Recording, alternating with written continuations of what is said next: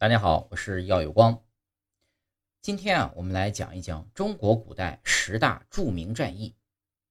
一、安史之乱，时间：公元七五五年十二月十六日到七六三年二月十七日。安史之乱是唐朝将领安禄山、史思明与唐朝争夺统治权的内战，战时伤亡士兵约三十余万。唐朝虽然取胜。但战时所带来的影响也是无法弥补的，它削弱了封建集权，为封建割据创造了必要条件，是唐朝由盛而衰的转折点。此外，由于战争所造成的劳动力不足，统治阶级又增加税收，致使农民与地方阶级矛盾激化，北民南迁的状况越来越明显，致使经济中心进一步南移。另外，由于战时的重兵调遣，导致边防空虚。吐蕃人伺机伺机而入，唐朝自此失去了对周边地区少数民族的控制。二赤壁之战，时间公元二零八年。赤壁之战是东汉末年孙刘联军与曹操的大战，曹操欲借此战统一南方，但孙刘联军以火攻大破曹军，使得曹操二十万兵马败于仅五万兵马的孙刘联军。曹操大败后，便退回北方，孙刘各自夺去荆州的一部分，自此便奠定了三国鼎立的基础。赤壁之战不仅是中国历史上以少胜多的经典战役之一，更标志着中国军事政治中心不再限于黄河流域。此战不仅促使曹操失去了在短时间内统一全国的可能性，更给了孙刘双方各自壮大势力的机会。特别是刘备在向孙权借荆州后，实力迅速壮大，进而又谋取益州。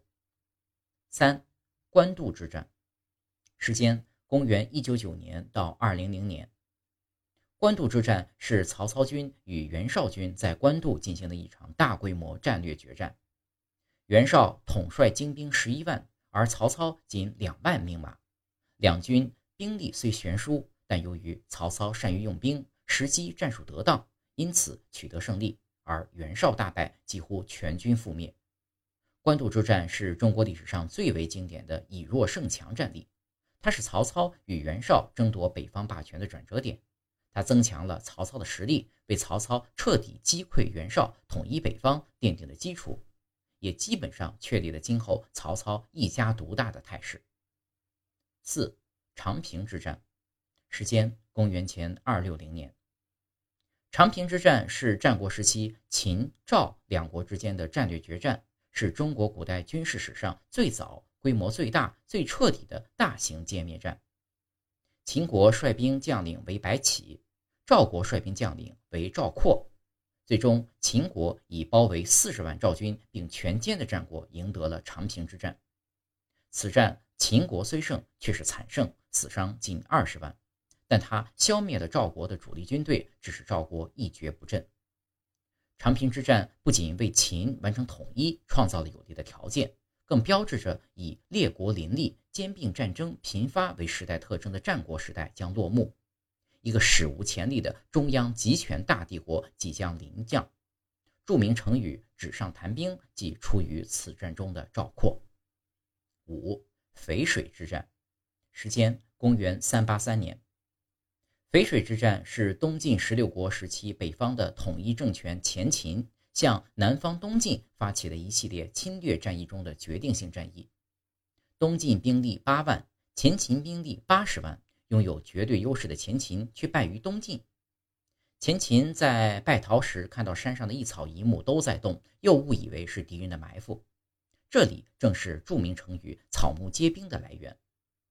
淝水之战于前秦而言，是北方暂时统一的局面再次解体分裂，各部族重新崛起；于东晋王朝而言，使其统治得到了稳定，有效遏制了北方少数民族南下侵扰，为江南地区社会经济的恢复和发展提供了契机。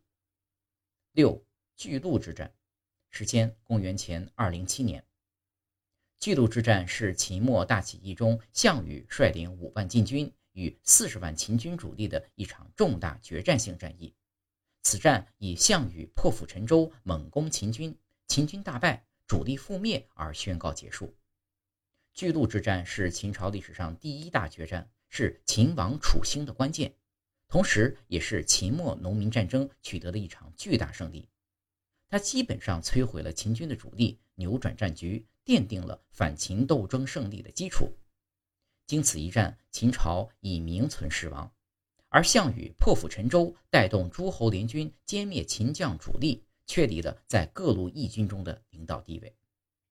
七牧野之战。时间说法不一，从前一一三零年到前一零一八年都有。牧野之战是周武王联军与商朝军队在牧野进行的一场决胜战。周联军四点五万人，商朝约十七万人。此战商朝战败，纣王自杀，商朝从此灭亡，西周王朝从此登上历史舞台。牧野之战是中国古代战争史。车战初期的著名战例，它终止了六百年的商王朝，确立了西周王朝的统治，为西周时期礼乐文明的全面兴盛开辟了道路。牧野之战中所体现的谋略和作战艺术，也对中国古代军事思想的发展具有不可低估的意义。八逐鹿之战，时间约四千六百年前。逐鹿之战是为了争夺适于牧放和浅耕的中原地带。黄帝部族联合炎帝部族与蚩尤所进行的一场大战，此战以黄炎部族联盟的胜利而宣告结束。逐鹿之战对于古代华夏族由远古时代向文明时代的转变产生过重大的影响。战后，黄帝借战胜之余之余威大肆征讨，所征伐的部族皆归顺华夏族，或被华夏族同化。这是今天汉族人口之众多的原因之一。逐鹿战争对此后兵器制造以及技术发展也起了积极的推动作用，同时也奠定了华夏族具有广大中原地区的基础，进一步融合各氏氏族部落。九城濮之战，时间公元前六三二年。城濮之战是晋。楚两国在魏国城濮地区争夺中原霸权的首次大战，晋国兵力约三点二万，楚国兵力约四点二万。此战楚军左右军被歼灭，晋国大胜。城濮之战的结果，于楚国而言，曾经几乎蹂躏了整个中原的大国，如今不得不退出中原，其南夷、北狄势力日渐衰落；于晋国而言，逼退了荆楚入侵中原的势力。致使诸侯国脱离楚国，进而又附庸于晋国，听从之领导，自身势力得以壮大，成就其晋国中原霸主的地位。十马陵之战，时间公元前三四一年。马陵之战的参战国有魏国、韩国、齐国。魏国为补偿在桂陵之战中的损失，发兵攻打韩国，不料齐国又趁机攻打魏国。此战中，魏国元气大伤，军事实力从根本上被削弱，其战国七雄的霸主地位尽丧。